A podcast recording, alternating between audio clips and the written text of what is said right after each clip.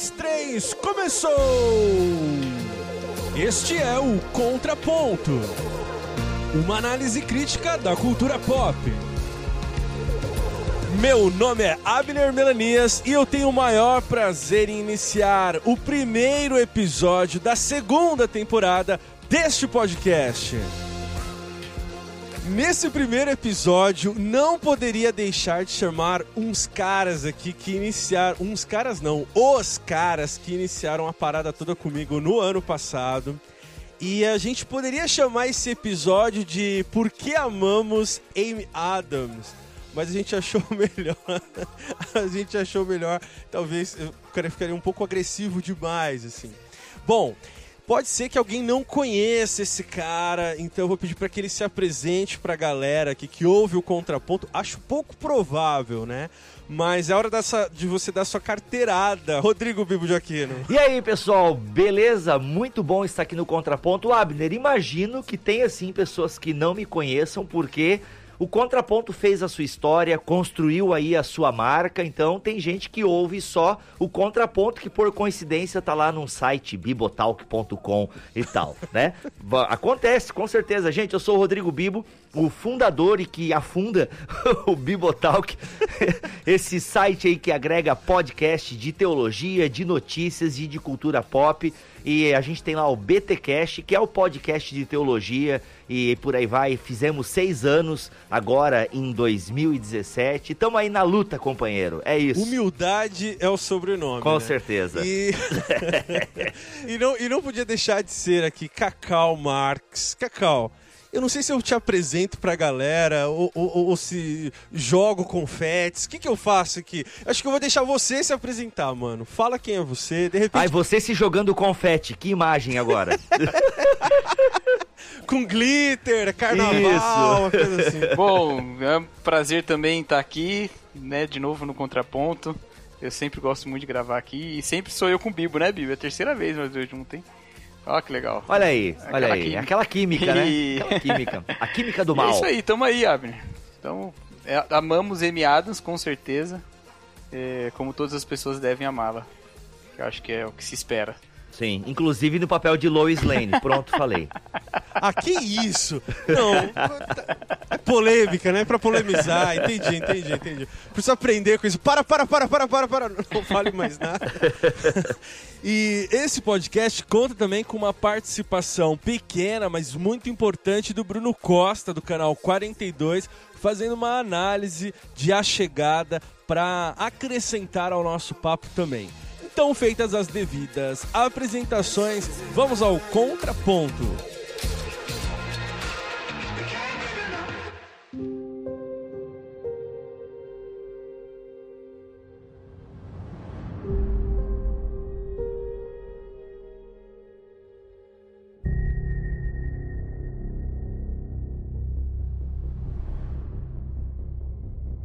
a gente precisava achar um motivo, né, para falar sobre a chegada. A gente vai tentar aqui, vou fazer esse combinado com os meus amigos aqui, da gente segurar ao máximo o, o, o grande spoiler dessa história, para não afugentar quem chegou até aqui. Então fica calmo, fica tranquilo. A gente vai te avisar. Agora, se você for muito sensível, até mesmo a, a, a, uma sinopse né, do, do, que se trata o filme ali, algumas coisas que já são entregues no, no trailer, sai daqui, cara, sério, assiste lá, depois você volta pra cá. E aí eu vou te avisar exatamente quando a gente for é, debulhar aí o, o grande spoiler do filme e tudo mais. Para começar nossa conversa aqui, eu queria que vocês me falassem assim as primeiras impressões que vocês tiveram com a chegada. Uh, se assistiram sabendo alguma coisa, foram lá porque já tava naquele hype de assiste, assiste, assiste, assiste. É, conta aí pra mim. Olha, eu tava numa corrida com o cinema aqui da minha cidade porque eu queria fazer determinado número de pontos para conseguir um cartão VIP, digamos assim, para não enfrentar fila e pagar metade do ingresso. Como professor, eu já pago metade da entrada do cinema aqui. Mas a minha esposa também é professora, paga metade, mas às vezes ficar levando folha de pagamento, esquecia aquela coisa toda. Então, cara, eu vou ver muito filme e Pô, claro, também fazia uma seleção. Vi muita bomba nesse período, mas a chegada. Fui ver o trailer. Ah, legal, um filme de invasão alienígena pá, bacana, legal, pá. Aqueles trailers, né? O, o trailer de A Chegada, ele segue muitos padrões desses trailers desde Transformers 3, né? Pá, pá, e, né, e uma cena corta com barulho, cena corta com barulho, papapá, papapá. Ah, legal, legal, pô, parece ser bacana e tal. É, eu fui só isso, cara. Eu tenho que ir no cinema para fazer o número de pontos e é um filme de invasão alienígena e claro, tem um elenco ali bacana, eu gosto, né, do apesar do Jeremy Renner, é, eu gosto dele de, de Vingadores e tal. E o Forrest Whitaker, sempre gostei dele desde a experiência. Então, a Amy Adams também curto pra caramba e tal. Ah, vou lá, vou conferir. Pá, mano. Pá, pá, velho. Pô, saí do cinema Ca... quebrado, rapaz. Saí. Que que é Sério é isso? Falei assim, ó. Você chorou? Mano, ah, chorei muito, velho. Não, chorei assim, tipo, assim, daquele assim, de sabe quando o maxilar dá uma tremidinha, trepidada, assim, que o teu maxilar dá aquela trepidadinha, assim, que faz a atriz ganhar Oscar, que faz a atriz ganhar Oscar quando ela faz, assim. Mano, eu chorei demais, assim. E, e, assim, isso não é um spoiler, gente. Ou é um spoiler, Abner? Porque ele é um drama. Não, ele é um não, drama, é um não, filme que não é um filme de invasão alienígena. Né? É, inclusive, até a, o nome A Chegada sugere tudo isso. Então, realmente, são naves alienígenas que chegam na Terra. Mas, cara, não é sobre a chegada dos alienígenas. Bom, eu fui. Eu, eu tava bem. a verdade é que eu tava bem decepcionado com o cinema em 2016. E esperando algum filme que me, me desse vontade de vê-lo de fato. E esse A Chegada estreou, bom, aí já tem a Amy Adams, que já nos anima, né? Porque ela de fato é muito boa atriz e sempre faz bons filmes com bons papéis. E eu vi uma indicação no Braincast, no Qual é a Boa. E a, a maneira como o Merigo lá vendeu esse filme me deixou muito, assim, curioso para saber, né? Então, um dia eu aproveitei que a gente foi para São Paulo e que lá tava passando num cinema perto de onde a gente estava e já fui com a Nath lá. E assisti lá em São Paulo antes de voltar para Campinas. E rapaz é realmente muito bom assim. Eu fui, eu fui com a expectativa de ver um filme diferente com essa temática alienígena né? E de fato era diferente.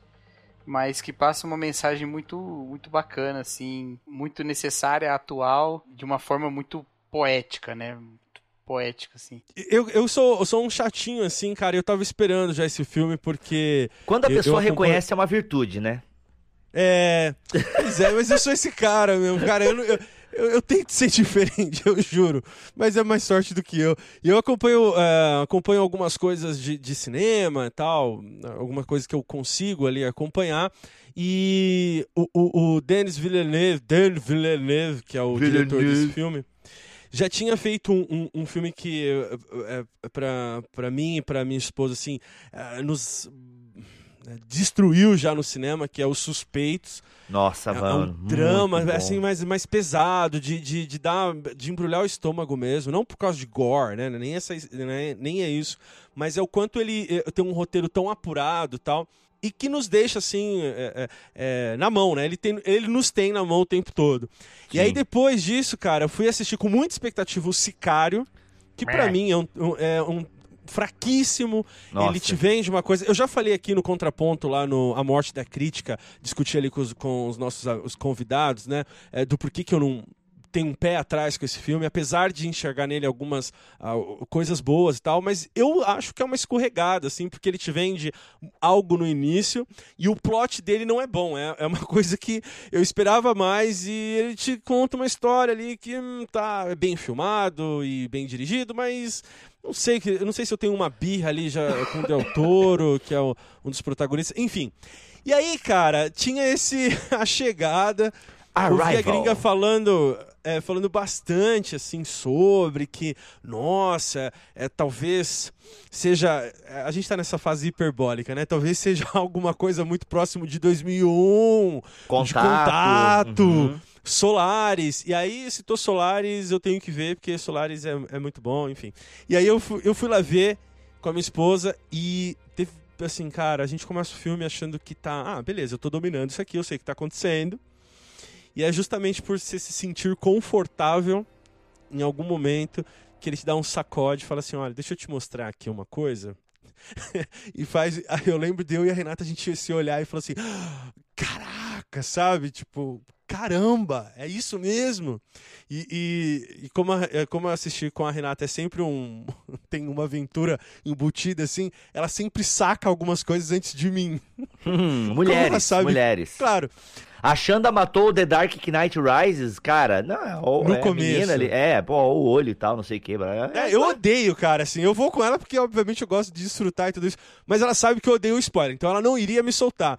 Mas ela segura forte meu braço e fala assim: Olha o que tá vindo por aí. Eu falei: Como assim? Você já sacou o filme? Ela falou: Não, não, não, não. V vamos lá, vamos lá.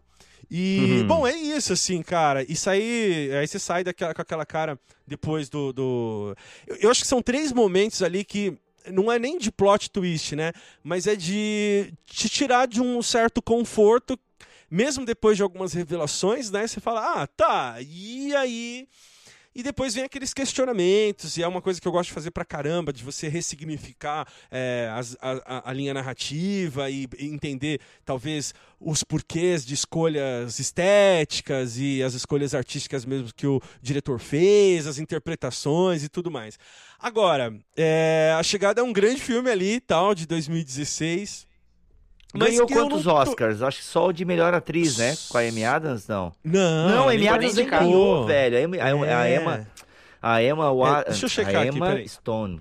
A Emma, ela não ganhou nada, cara. Nem mixagem. Não, mixagem de som foi até o último homem, né? Porque a trilha sonora também, cara, do, do, do A Chegada. Também é, nós foi indicado. Não, porque tá muito bom, cara. É, tem hora assim que a trilha sonora se mescla com o som dos heptapods, né? É, Abner, acho que a gente podia trazer uma sinopsezinha básica aqui, né? A gente começou a falar acho que de. Esse momento, a gente começou a falar em nem. Ó, é... ganhou só isso mesmo, ó. Mixagem de som. Ganhou mixagem de som. É, tá aqui. Ah, olha, eu sabia que tinha ganho alguma coisa. E o Até o Último Homem ganhou alguma coisa envolvendo som ganhou, também. Edição ou não? de som. É, ganhou ganhou. Isso, é. Que também tem uma edição de som fantástica. Mas o, o A Chegada tem muito isso, cara. Tem hora assim que o som dos heptapods se mescla com, a, com aquela trilha sonora. E, e, cara, eu acho assim que a trilha sonora ela dá um peso, é, que eu acho que essa é uma das funções da trilha sonora, né? É, ela te, realmente ela te carrega para aquela cena, a maneira com que o Villeneuve vai, vai filmando algumas tomadas, né? De cima para baixo, de baixo para cima, e, e, vai virando, né? Até porque a questão da linearidade tá sempre presente no filme e tal. E, a trilha sonora tá ali, cara, pô, e fora que é, nos momentos de drama. Ah, cara, putz, que, que trilha que vai carregando e vai embalando as emoções ali, assim. Eu achei fantástico, cara, fantástico. É. Você falou em fazer uma sinopse, eu vou pedir é. pro Cacau fazer, assim. Você conseguiria dar conta, Cacau, de, em linhas gerais, falar do que, que se Opa. trata, assim, o, o Vamos filme? Vamos lá. A Chegada é um filme sobre a chegada Enquanto isso, você vai digitando, Gente, digitando no filmou a chegar.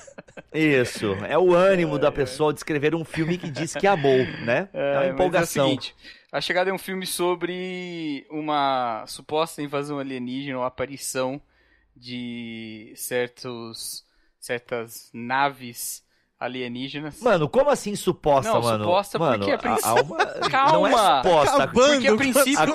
A... Calma, velho! Né? Mas que coisa! Porque você falou que não é uma, uma invasão. Ah, então, presta atenção, vou falar de novo. Ai, o filme chama hum. Arrival hum. e não Invasion. Justamente porque é uma chegada e não uma invasão. Putz! Turn down for what? Olha aí, perfeito, perfeito. Vamos lá, perfeito, vou de novo. Muito bom. Então, muito A bom. Chegada. Tomei, tomei. A Chegada é um filme sobre. É, a chegada de alienígenas é, no planeta Terra. Gente, e, o filme é bom, tá, gente? O filme é bom, tá toda, tá bom? Tudo que envolve na nossa interação, né? Com eles, a interação dos seres humanos com eles, uma vez que não se sabe por que eles estão ali se estão ali com intenções benéficas ou não.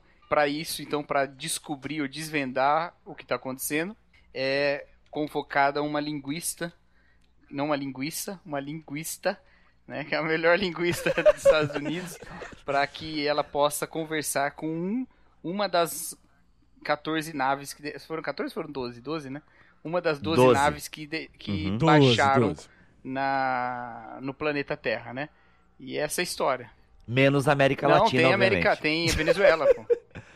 Não, tem sim. Tem na é. Venezuela, pode crer, onde é. dá muito rolo, por sinal. É mais ou menos isso. Rapaz, geralmente minhas sinopses ficam boas, mas essa eu confesso que não ficou muito boa mesmo, não.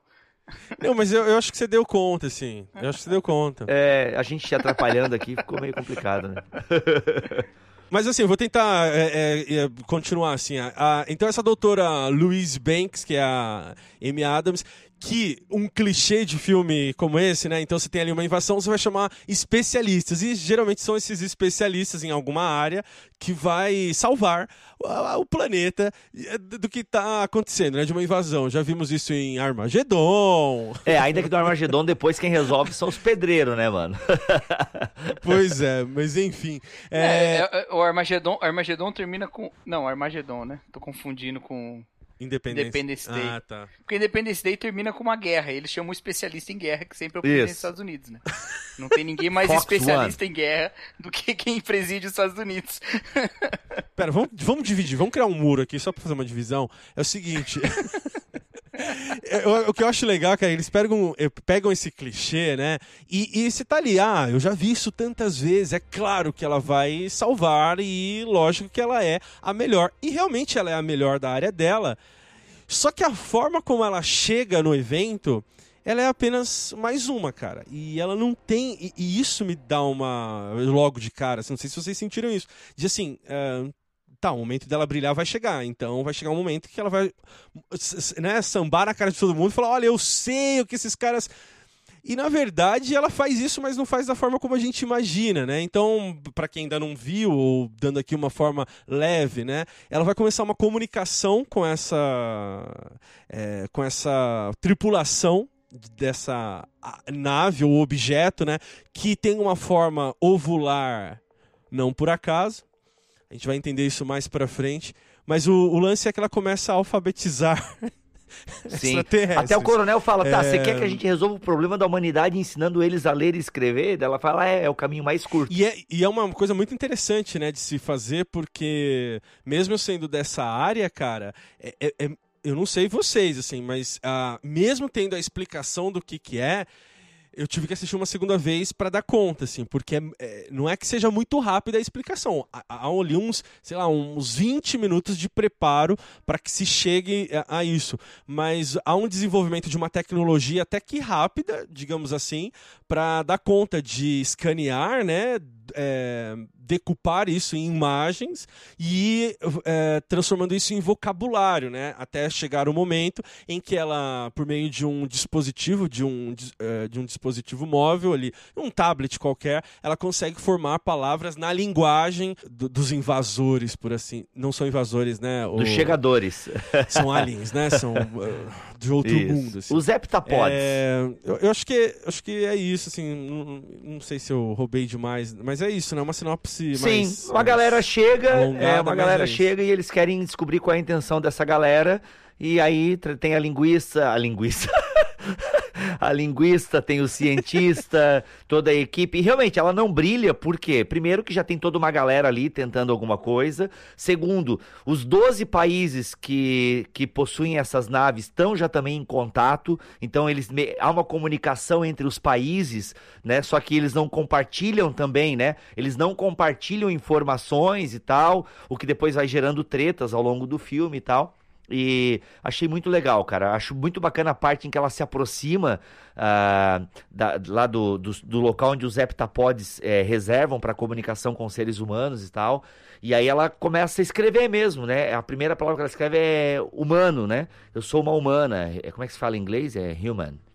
É, sou uma humana e tal. Daí começa a comunicação. Eles começam a soprar as letrinhas deles lá, que é tudo uns hieroglifos em, em formas circulares e tal. E ali vai se desenvolvendo o filme. Achei bem bacana e, cara, e surpreendente. E nós convidamos também o Bruno Costa, do canal 42, para falar um pouquinho sobre A Chegada. Então, eu queria começar falando um pouco sobre esse filme, A Chegada, da seguinte forma: uh, é um filme denso do canadense Denis Villeneuve, né, que tem aí já alguns filmes no seu currículo, tem Incêndios, uh, Os Suspeitos, uh, Homem Duplicado, uh, O Sicário também, que é bem, bem interessante. E ele sempre trabalha muito com essa coisa do plot twist, né? Isso é uma marca que o Villeneuve tem nos seus filmes, em Suspeitos é assim, No Homem Duplicado é assim. Eu acho que no Sicário, se eu não me engano, ele não tem esse plot twist dessa forma. Mas uh, no restante é, é, bem dessa forma. Ele já trabalha com gente, ele já trabalhou com gente como Hugh Jackman, com Jake Gyllenhaal, uh, com a Emily Blunt, agora com a, a Amy Adams, que está, eu diria, num dos seus melhores, se não o melhor papel dela, né? É, eu diria que o, o, o, o Villeneuve tem essa coisa. A gente poderia até comparar ele um pouco com o Night Shyamalan, né? Na época que ele estava no auge, assim, com o Sexto Sentido, uh, a Vila, enfim, que tinham essa coisa de, de ter essa estrutura do comprometimento dele ali com a questão do segredo em si do filme, né? Sem depender exatamente disso, o filme acaba ganhando uma vida, uma intensidade. Uh, não só nas suas revelações, mas também com as suas revelações, né? Mas existem aqueles aspectos técnicos que chamam a atenção na fotografia, na direção de arte, na trilha sonora, montagem, enfim. Então a gente consegue perceber isso, né? E A Chegada é um filme que eu, que eu acho que tem um, tem um resquício, né? Tem, tem uma, uma base ali em filmes como O Dia que a Terra Parou, Contatos Imediatos Terceiro Grau, Uh, 2001, Uma Odisseia no Espaço, acho que tem isso, tá ali, tá ali essa brincadeira toda. É, então essa questão de, de, de, trabalhar o marketing como a, a, invasão alienígena em si, né, nem é tão o foco assim do, do filme, né? Existem vários outros, outros aspectos, outras coisas que a gente pode uh, analisar, né? Eu acho que dentro da plot do filme ele, ele estabelece isso mas tem, por exemplo, a, a, essa brincadeira com o próprio livre-arbítrio, uh, com a, questão dos futuros já estabelecidos, enfim, tem todo, todo, toda essa brincadeira, né? A gente acompanha ali também a figura do, do Jeremy Renner também, que eu acho que tá, tá bem, tá, tá, tá interessante no papel. Uh, você tem o Forrest Whitaker, Whitaker, Forrest Whitaker, Whitaker também, que já é um veterano aí, enfim. Então tem vários personagens interessantes, a trama em si é interessante, trabalha essa não linearidade através dos flashbacks que numa determinada hora eu acho que eles viram flash forward, né? Não sei nem se dá para dizer dessa forma em si, mas tem essa essa possibilidade. Então é isso. É, o Villeneuve novamente acerta. É um filme poderoso, é um filme que está cheio de simbolismos, cheio de uh, pontos a serem analisados, a serem melhor explorados, enfim. É, acredito que vale sim uma grande discussão, uma ampla discussão sobre o filme. Uh, acho que ele deixa mais perguntas até do que, do que respostas em si. Então, essa simetria kubrickiana, por exemplo, que existe nas sequências, por exemplo, da nave, quando ela chega em Montana ali, enfim, é, o mono, monólito, né, o monolito, no caso, uh, horizontal ali, enfim, que brinca, tem uma brincadeira com o 2001 e tudo mais. Uh, acredito que é isso, cara. Acredito que é um filme que vale ser visto. Daria aí 9 de 10 tranquilamente pro filme. Acho que é um filme que, que brinca muito com a própria, o próprio cinema, com a própria uh, questão do tempo fílmico, né, da montagem e tudo mais. É, são pontos tão positivos do filme, mas tão positivos que é até difícil você encontrar alguns pontos negativos, né? É, enfim, então, para mim, 9 de 10 é um filmaço. Acho que todos deveriam ver e apreciar.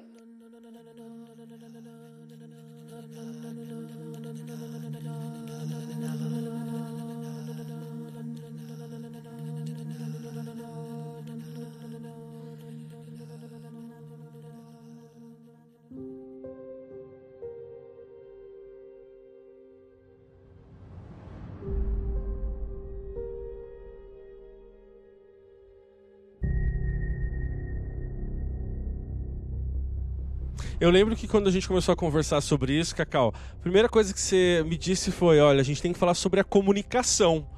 Que talvez seja aí uma primeira camada, ou a camada mais evidente, né? Eles até tentam ali no começo arriscar um, um, uma vibe meio humana versus exatas, né? Humanas versus exatas, mas que, que, nem precisa, né? Funciona ali com uma piada mesmo nos primeiros minutos de filme, mas, mas que nem é isso, né? Tá, tá se falando mesmo de uma comunicação em, em, Não é nem só de eu te entender, né? E eu dar conta de entender o que você quer dizer com o que você está dizendo.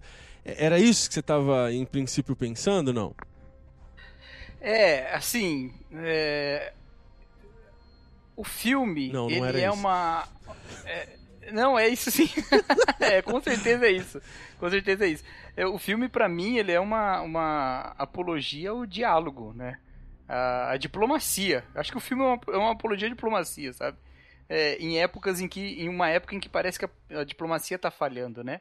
Em época de muro mesmo, em época de, de separação e tal, de Brexit da vida, né? Sem querer soar político demais, mas é óbvio que o medo do outro, seja ele justificado ou não, né? Não, não entramos nessa, nessa discussão, mas o medo do outro é, justifica posturas isolacionistas hoje, né? E o filme trabalha exatamente com um medo nosso, um medo de lidar com, com outro, muito outro, que é um, um extraterrestre, né? E, essa questão é, foi a que mais me tocou no filme toda, né? Inclusive a, o fato de serem 12 naves, né, descendo no planeta, cada uma num ponto, não só é, permitindo que os seres humanos dialoguem é, é, é, com os extraterrestres para além daquele, daquele núcleo é, americano que a gente vê em quase todos os filmes, né? Parece que, que tudo desce nos Estados Unidos, né? É, mas também forçando os próprios povos a se comunicarem, né? Então é a necessidade da gente conversar entre nós e conversar com os outros, né?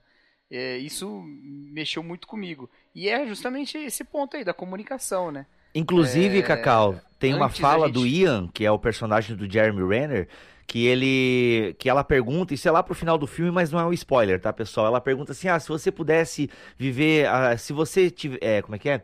Se você pudesse viver a sua vida mesmo sabendo tudo que já vai acontecer, o que você viveria? O que que você faria?" Ele até fala assim: "Ah, eu acho que eu me abriria um pouco mais. Eu falaria um pouco mais, né? Me comunicaria um pouco mais." Comunicar mais, falar mais, expressar e ouvir, e parar, e pensar, né? E ter tempo, e principalmente, acho, é, pressupor o melhor, Ah, né? sim, justamente. que é Uhum. complicado, né? É uma postura, assim, muito rara que a gente vê na personagem da Amy Adams, talvez justificada pelas experiências dela em guerras, né? Que ela já passou por essas experiências antes, e ela transfere esse mesmo sentimento para esse momento de agora, mas é uma postura muito rara de você pressupor o melhor, né? Tomar o melhor, dar um benefício da dúvida, sabe? É, é, são coisas, são valores, acho que esse filme trata, né? Tem aquela velha máxima de assim, eu sou responsável pelo que eu digo, não pelo que você entende. E na verdade isso é uma grande bobagem, porque você deveria dar conta sim do que a pessoa entende. É claro que em tempos ah, como nós estamos os nossos de posições extremistas, isso fica muito complicado, porque a pessoa não tem o básico para entender a, a- a primeira camada da sua eh, organização sintática, né? O que mais um duplo sentido, um, um significado ambíguo, uma ironia, um sarcasmo e tudo mais. O, o, o que eu acho bonito, assim, é que na, na- a coisa mais interessante eh, de, de forma de fala dos alienígenas, no caso, é que eles fazem, através de umas rápidas elipses, né? ah, como se fossem eh, círculos, né? A, a forma como eles se comunicam. E, e isso de cara já, já a, a, a, a linguista, né, a Amy Adams ali, a doutora Banks, já saca que é, tem uma sensibilidade na essência daquela fala. Então não se tratava mais simplesmente de decodificar o código, que é o que a gente faz é, em alfabetização. Você ensina ali o cara a juntar as sílabas, as vogais, as sílabas, a formar as palavras, as vogais com as consoantes. Bom, ele está dando conta da, da linguagem. Não, não é isso, assim, vai além disso. E quando ela, é, ela começa a propor essa, esse entendimento de que a comunicação gráfica né, uh, dos outros seres ali. Passa ideias mais do que uh, uma expressão de comunicação, e sim sentimentos, algumas ideias abstratas, e expande para além do fonema, né, do eu, ele, é, nós, é, ver... Então, quando ela começa a entender que existe algo para além de uma organização sintática, é que a coisa para mim ficou muito bonita de se ver, né? E já dá uma. uma... Eu, eu tô tentando amarrar tudo, obviamente, que vocês falaram aqui, que eu tô me repetindo, mas só colocando de uma forma, a forma como eu, eu enxerguei do meu ponto de vista, né? Essa forma, né, de apresentar não linear vai dar o tom da narrativa e é uma coisa que a gente primeiro percebe como, nossa, interessante, mas não é, entende que aquilo é um gancho né, que está sendo colocado ali no, no roteiro para ser retomado lá na frente. É, como forma de entendimento da narrativa mesmo, né? É, até mesmo depois do confronto ali com os, os, chineses, a utilização do Mahjong, enfim, aquele joguinho e tal. Ô, Abner, tem até uma, uma, coisa que eu queria que tu me falasse, já que tu é dessa área da pedagogia e tal, tal, tal, porque tem uma hora que uma uma teoria é citada no filme, e é uma teoria da linguagem, que conforme você vai se, é, se alfabetizando, ou você vai entendendo a linguagem do outro, você é, é, tem a sua forma de pensar influenciada e tal, que é a hipótese do, de Sapir-Whorf, alguma coisa assim. Não sei, que é mencionado isso no filme, e parece, claro que eu acho de uma maneira um pouco forçada, isso tá ligado com a história também, né, do filme. Eu não sou exatamente da, da linha, né, dessa teoria linguística. Inclusive, eu posso linkar aqui algum, alguns artigos que eu li, é, interessantíssimos mesmo, sobre a construção é, de como é que se daria isso como parte do, do roteiro, né? Mas, é, só para só assim, para ficar, para não ficar muito é, distante, né, de quem está ouvindo a gente, é que a o ponto de partida para entendimento dessa teoria seria de que a cognição e a língua são inseparáveis. Então é a mesma coisa de eu te perguntar assim: ah, quando é que você começou a falar a língua portuguesa? Você tem noção disso? Não tem. Você simplesmente aprende a falar. E depois você é alfabetizado. Então existe algo que vem antes de uma organização sintática. Então, ah, primeiro o sujeito, depois o verbo, depois um complemento, sabe? Uh, existe algo que vem antes. É a partir daí que vai se desenvolver essa teoria que você chamou, eh, você chamou não, essa teoria chamada de Sapir-Whorf, é, vai enrolar a língua aqui, né? Mas é, é mas o nome é dos mesmo. estudiosos, né? Uhum. Sapir-Whorf. É. é. E ele menciona, a, a, menção que ele faz no filme é de que a, a, a, língua que a gente fala molda a nossa compreensão do, uhum. do, mundo, né? Então, as visões de mundo e da cultura, elas são tão relacionadas com a língua que as próprias estruturas linguísticas levam a formas de pensamento. Cara, o, o filme, basicamente, assim, a, a, parte científica do filme, né? É, da, dessa ciência de, lingui, de linguagem é Sim. é baseada nisso, né? Porque existe uma relação muito forte entre a maneira dos alienígenas é, se expressarem e a maneira deles enxergarem a realidade. Então, só que ele te, o, o autor é um conto, né? Esse filme é baseado num conto e o autor teve uma sacada de passar isso para um outro tipo de linguagem que a gente não tem aqui. Uhum. Inclusive, é, né? inclusive o filme ia se chamar é, Story of Your Life mas parece que em alguns testes com o público não agradou muito o nome, né? História da sua vida, alguma é, coisa assim. É, o nome é bem ruim mesmo. eu não li esse conto porque eu não, eu não, eu até cheguei a cogitar comprar esse livro, mas a versão Kindle dele tava com problema de diagramação. Mas eu consegui baixar, eu consegui ler um outro conto no Kindle que tava bem diagramadinho dele. É, e é, é, bem interessante mesmo. O cara escreve bem. É bem, bem legal mesmo. Eu, eu, na hora que eu tava falando, eu, eu acho que eu não respondi uma pergunta que o Bibo fez, e eu queria só voltar a ela, porque existe uma banalização dessa teoria em, nos, nos, meios uh, que eu frequento, em algum, alguns cursos, de que. E até tem essa máxima né, de falar assim que você teria uma, uma gama enorme de palavras né, para os esquimós ali do norte é, definirem o que, é, o que é a, a, água congelada, por exemplo. Dando um exemplo aqui básico, né? Então eles teriam lá é, vários termos para designar uma coisa que pra gente seria água congelada. Aí a ideia, né, é de que em algum momento a gente perdeu isso e que em contato eh, de novo com aquela água, com aquela temperatura, nós conseguiríamos conhecer bem as definições e compreender os significados das coisas. É bem preocupante essa banalização da teoria. O, que pega, né, na verdade, é, da teoria, e aí respondendo a pergunta do Bibo, é que é, num, numa, num território tão grande como o nosso e vários povos e línguas tão diferentes entre si, é, existem alguns estudos que a gente vai ter que é, vai dando passos e passos para trás que vão mostrar em algumas palavras que ela vai ter a mesma raiz que a outra de um outro dialeto, mas que vai produzir um outro vocabulário que não aquele, por exemplo, o nosso, é, a nossa língua né, o português, vai ter ali coisas da Itália, vai ter coisas do latim, mas o desenvolvimento é muito vivo, né? A língua é viva e ela vai tomando formas que não tem como a gente simplesmente colocar dentro de forminhas e dizer é isso. Mas é, ainda dentro disso que eu, que eu tô falando, nessa coisa de que existem vários é, povos e línguas falando entre si e é, não teriam ali um denominador comum comum, né? Existem estudos que buscam evidências para dizer que em algum grau essas línguas elas se tocam e é nesse momento em que elas se tocam, elas eh, teriam alguns determinadores comuns, é que elas seriam capazes de afetar nossos pensamentos como uma espécie, né, num, num todo. É uma viagem, assim, que é, obviamente eu estou acanalhando a teoria. Aí, eu, como eu te falei, eu vou colocar ali no, no, no, na descrição do post alguns links para quem quiser se aprofundar nisso, assim, que é bem amplo.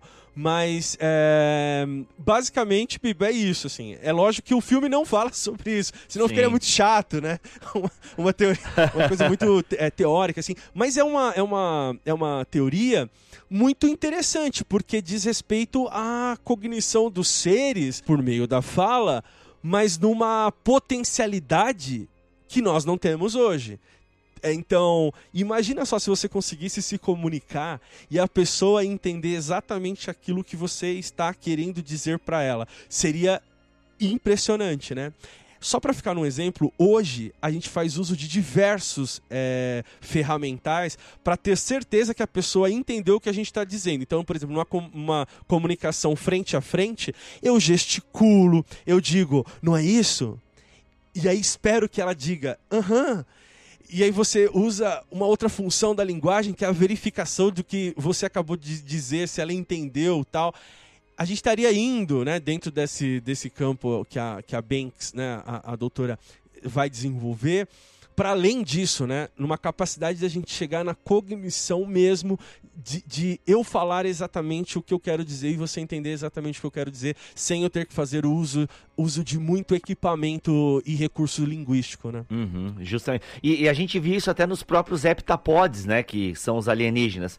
Ou seja, eles abriam a pata ali, ou a mão, ou seja lá o que, que era aquela parte do corpo deles, e já saía né, numa, digamos, numa circunferência tinha uma ideia toda, né? Tinha toda uma ideia, uma frase, numa, ou seja, uma simplicidade muito grande na fala, digamos assim, a fluidez, né, na comunicação, que é o é, né, daí não pode falar que é spoiler. Não, não, mas eu, eu acho que você pode dizer o seguinte, que o, o, os extraterrestres ali faz, fazem ruídos e grunhidos né? Um, e, e, ao mesmo tempo utilizam-se os símbolos ali circulares. Uhum. Uh, tal qual um bebê que não fala, mas que consegue através do. Sim. Tá é, se comunicando ali com os cuidadores, né, com os responsáveis, de que algo está errado. Não sabemos exatamente o que é. Será que é uma cólica? Será que é fome? Será que é só uma braveza? O que será que está acontecendo? Mas é uma forma, né? E, e aí vai se desenvolvendo isso. Sim. O que, de novo, não está ali no roteiro à toa, né? A gente vai entender por que isso. Vamos pro frente. spoiler, vamos pro spoiler. Vamos para essa parte? Eu acho não, que é o porque que... essa, essa, essa é uma questão, essa é uma questão presente nesse filme que é um pouco original também assim. Acho até que tem outros filmes, mas que nesse é mais importante, que é logo no início ela falando, né, ó, eu provavelmente nunca conseguirei reproduzir esses sons que eles reproduzem. Então a nossa conversa vai ter que ser dada em outra base, né? Então, mesmo um filme como, por exemplo, Distrito 9, né, em que os sons dos alienígenas e dos humanos são muito diferentes, mas eles fazem algum tipo de comunicação verbal lá. Mas nesse filme eles já tiram comunicação verbal da possibilidade. Olha, nós seres humanos não temos aparelho respiratório para fazer esses barulhos aí, né? Vamos ter que comunicar de outra forma. É, eu acho um ponto interessante assim, desse, desse filme também.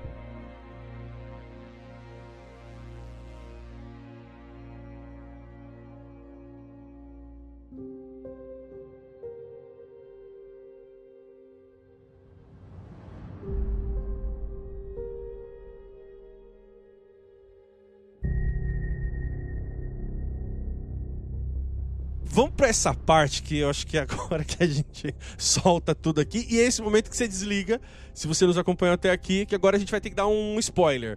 É, grande e que compromete a sua experiência. Então sai daqui e volta só é, depois. É, vamos lá, Bi, você quer falar sobre isso? Antes de tudo, né? Essa é a maior prova de que um spoiler pode sim estragar uma experiência é verdade. estética, uh, seja ela em qual nível for, assim. Cara, é muito, muito diferente se assistir o filme sabendo o que vai acontecer. Então, Bibo, você que tá com a língua aí coçando, manda ver. Não, não, não tô, tô, de boa, cara. Vai lá, eu quero ir no fluxo da tua pauta, quero ir no fluxo da tua pauta. Não, porque assim, é, só pegando esse teu gancho aí, cara, eu reassisti o filme recentemente para gravar o podcast, e você já sabendo, né, você já tendo aí a descoberta que a Banks tem, Cara, as primeiras cenas do filme, aliás, você até lembrou da primeira, né? Eu já tava com a segunda cena na cabeça. Você lembrou da primeira, né? Já das duas. Gente, estamos na área de spoiler. Você tá aqui ainda? Saiu da área, sai daqui. Agora vai vir spoiler. Então sai porque você precisa ver esse filme como um bom drama que trata sobre perda, sobre comunicação, sobre luto, é, sobre escolhas ou não, né? E aí, tava determinado? Não sei, é? Então assim, sai daqui. Ficou? Então aguenta. Então, cara, quando você sabe que o filme, na verdade, ele não tá mostrando. É, você tem uma linha, né, é, é, inegável que tem uma linha temporal ali do filme acontecendo. Né? Tem uma linha temporal. Que não é a primeira cena do filme, não são as primeiras cenas do filme. Mas depois que, quando muda a cena e mostra ela na escola, bem no dia que chegou a galera, ali a gente vai tendo uma linha de tempo. Isso fica bem claro. Só que, de repente, vai acontecendo coisas no filme que a gente acha que são memórias dela, né? Só que são, e de fato são memórias, mas são memórias do futuro. Cara, quando isso a gente vai descobrir, tirando a esposa do Abner, né? a Xanda não viu ainda esse filme, né? A gente vai descobrir, cara, que é a experiência que ela tá tendo com os heptapodes que permite ela então, porque eles vivem não, uma, não de maneira linear o tempo, mas de maneira circular. Né? Então, cara, sabendo já isso, que na verdade presente, passado e futuro estão meio que acontecendo ao mesmo tempo, não exatamente num paradoxo temporal, né? Tem gente que não que diz que não é bem um paradoxo temporal que a gente tem o Arrival, né?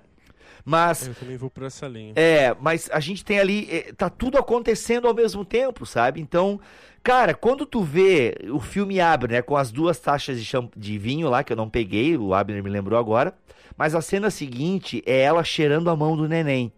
Né? Tipo assim, é aquele momento muito íntimo mesmo entre a mãe e, e o filho, né? Ou a mãe e, e a filha e tal. E, cara, naquele momento ela já baixa a cabeça.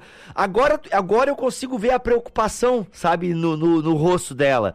Coisa que antes, eu, na primeira vez que eu vi o filme, eu vi uma atitude normal entre uma mãe e uma filha, coisa que eu experimentei em vários momentos aqui na minha casa e tal. Mas agora, sabendo que não, cara, ela, tá, ela, ela viveu o luto da filha dela e esse processo de luto desde o dia que a filha nasceu, cara sabe? E quando ela fala, né, come back to me, volte pra mim e tal, cara, esse volte pra mim é outra, né, caramba. Mano, é muito louco, é muito e é emocionante demais, assim. Cara, e aí quando ela pergunta pro Jeremy Renner lá no final do filme, né, pro Ian, né, é justamente aquela pergunta que eu falei antes, meu, se você é, se você, você se você soubesse como a sua vida seria, você viveria, né, tudo e tal. Porque ela, ela resolveu viver, cara, entende? Ela resolveu viver tudo. E isso é muito marcante para mim, cara, quando mostra daí a cena, né, que eles estão lá na sala tomando a taça de vinho e tal, tal, tal, e ele abraça ela, né? Aí a cena, né, faz aquele corte de é, passado e de, de, presente e futuro, poderia me referir dessa maneira, que ela tá abraçando ele lá no campo de, de, de, militares e tá abraçando ele no futuro quando eles são um casal e tal. E daí naquele exato momento que ela descobre tudo ali, né, nessa linha temporal do presente, e daí tá acontecendo a linha temporal lá do futuro, digamos assim, né, na tela simultaneamente quase, ele fala: "Você quer ter um filho comigo?" Mano, mano, e ela fala: "Sim." Entende? Cara, aquilo ali eu me desaguei, desaguei, desaguei, porque, cara, ela sabe que a filha vai ter uma doença rara. Especulam alguns até que poderia ter sido desse contato dela com os heptapodes, né? Sim. Uhum. Então, assim, até porque a filha parece ter umas premonições também, né, cara? Ou de alguma forma viver essa linguagem dos heptapods, que a gente vai chamar de premonição aqui, porque eu acho que não tem uma palavra melhor, né? Mas ela desenha, inclusive, né? Papai, o programa é papai e mamãe conversam com animais. E aí, numa das massinhas dela, tá uns bichos estranhos ali, né? Como é que ela desenharia aqueles bichos estranhos e tal? É, mas é porque aquilo naquela linha de tempo já aconteceu, né? Eles já se encontraram com os heptapods. Ah, entendi. É, os heptapods é. já estão na televisão, aquela coisa toda. Isso, é verdade, assim, é verdade. Esse roteiro tem esse mérito, né? É, de ser absolutamente bem amarrado ao ponto de só se revelar no final mesmo. São muitas frentes, muitos dados, enquanto você fica preso ali na interação com os alienígenas e todas aquelas visões e aquelas confusões mentais que você sabe que uma hora vai virar alguma coisa, mas você não sabe o que, elas se resolvem numa cena de dois minutos, sabe? Então é, é um roteiro muito bem escrito, resolve as duas coisas, né, na, na mesma cena, porque o fato dela ter esse conhecimento, é, essa premonição, vamos dizer assim, que é até complicado falar sobre pré e pós nesse filme, mas é, o fato dela ter essa premonição também salva a questão da guerra, né? Da, da, da, da guerra iminente ali dos chineses com os alienígenas. Mano, que cena foi aquela, mano? Que é, cena. Exatamente. Nossa, ela vivendo simultaneamente, entendeu? As, digamos, os dois momentos acontecendo. Ela, digamos, o que a gente tá chamando de presente aqui, que é a linha temporal que o filme vai nos apresentando, né? E aí, de repente, tendo aqueles flash for, né? Da, da conversa dela com o ministro chinês, o cara da guerra, o general chinês lá. E aí, eu te disse isso. Aí vem pro presente. E, cara, que jogo de tela e ah, muito bom, velho, muito bom. O que leva a crer que ele também pode ter tido uma experiência, né, com o Zeptapod jogando o jogo lá chinês, né, que eu esqueci o nome lá. É, na verdade, eu, eu não acho que seja tanto contato. Eu, eu vi algumas pessoas falando isso também, né? Que quando ela tem um contato com eles, então é, ela tem ali, sei lá, recebe alguma coisa eu acho. Não, ela recebe um supletivo. Quando eles percebem que a humanidade tá ficando doida e tal, inclusive a bomba ali na nave, eles já mandam um supletivo para ela, entendeu? Milhões de imagens ali. Então, mas eu, eu acho que, na verdade, essas. É, primeiro, as premonições, elas vão acontecendo porque ela tá adquirindo uma linguagem nova. Porque isso que se liga à fala dele, né? É, a maneira como a gente se comunica muda a nossa visão de mundo, né? Então ela estava mudando a visão dela sobre a realidade a partir do aprendizado de uma, nova, de uma nova língua. E eu não acho que qualquer coisa ali tenha acelerado ou retardado a ação dos alienígenas, porque se eles têm essa visão circular também, eles também enxergam o que ia acontecer, né? Então, tanto Mas cara, aquela cena ali, mas aqui, só pra. Desculpa te interromper, Cacau. Mas a cena que tem a bomba lá dentro da nave, ele até tenta avisar ela, né? Dando aquelas patadas no vidro sim, e tal. Sim. E mas tu percebe lá, que ele. Né? É, mas tira nos últimos segundos, Sim, entendeu? E poderia tirar antes. É sinal. Será que. Não sei também. Porque assim, conforme ela vai tendo contato com a linguagem, ela vai tendo borrões. Uhum. É, é como se assim, você também não tem a plenitude, não, né? Não. Quando ela aprende, né? Eu acho que quando ela aprende o idioma, ela consegue, acho que, manipular essas memórias do futuro, se não, é que a gente pode é, falar é, assim. Não é nesse sentido. Manipular que eu digo é acessar. Nesse... Manipular que eu digo é acessar. não é nesse sentido que eu tô falando. É, é no sentido seguinte: não acho que seja uma questão determinista, mas que você tem uma compreensão dos efeitos de cada ação, uma compreensão mais clara do que nós temos hoje. Nós conseguimos prever o que vai acontecer com determinadas ações que nós tomamos hoje, mas nós não conseguimos medir todos os fatores. o aprendizado dessa linguagem a permitia compreender mais fatores e ser mais precisa na previsão, entendeu? Mas não, Sim. não ter um futuro determinado. Então, Tipo os precogs de Minority Reporter, É, assim. Tá, e- é por aí, né? Que tinha sempre o, o divergente lá, né? Alguém que divergia na previsão. Uhum. Então, seria mais ou menos isso. É, esse, essa. Então, é, é até difícil a gente teorizar muito sobre isso, mas pra mim o mais importante é assim: até quando um deles sofre o dano que sofre, é, que alguns falaram que era por causa de alguma doença, alguma coisa, eu acredito que seja por causa da bomba mesmo. Eu acho que a própria bomba feriu um deles lá. E ele e o outro fala: Não, mas é tudo bem, é assim mesmo. Como se eles já meio. Não, a gente sabia que a, que a parada ia andar pra esse lado, sabe? Então. É, É, eles sabiam tanto da parada que eles já estão aqui na Terra por causa de um problema que vai acontecer daqui a 3 mil é, anos, né, cara? exatamente. Então eu acho que no final esse filme ele passa uma história muito empolgante, emocionante, é, um roteiro amarradinho e daquele tipo de roteiro que te faz ficar pensando um tempão e tal, que é uma coisa que todo mundo quer.